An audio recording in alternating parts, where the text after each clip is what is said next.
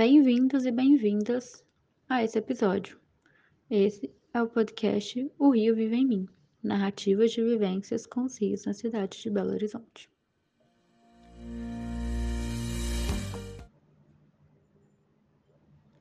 Eu não me lembro o nome do rio, mas eu sei que era ali na Rua Professor Moraes. Tinha um córrego aberto. Eu lembro direitinho que quando chovia, ele transbordava. Eu não tenho lembrança de um córrego sujo, cheio de lixo ou garrafa. Era um córrego limpo. O único problema é que ele transbordava. E era o que incomodava as pessoas. Ele não era um córrego fundo, era bem rasinho assim, no nível do asfalto. Então, quando chovia, transbordava em um minuto, muito rápido.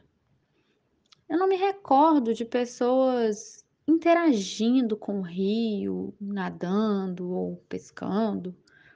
Também não me recordo quando tamparam esse rio, mas eu me lembro bem como ficamos impressionados com a beleza do asfalto quando tamparam o rio. Ângela Maria Fiuza, 67 anos, moradora da região Centro-Sul de Belo Horizonte.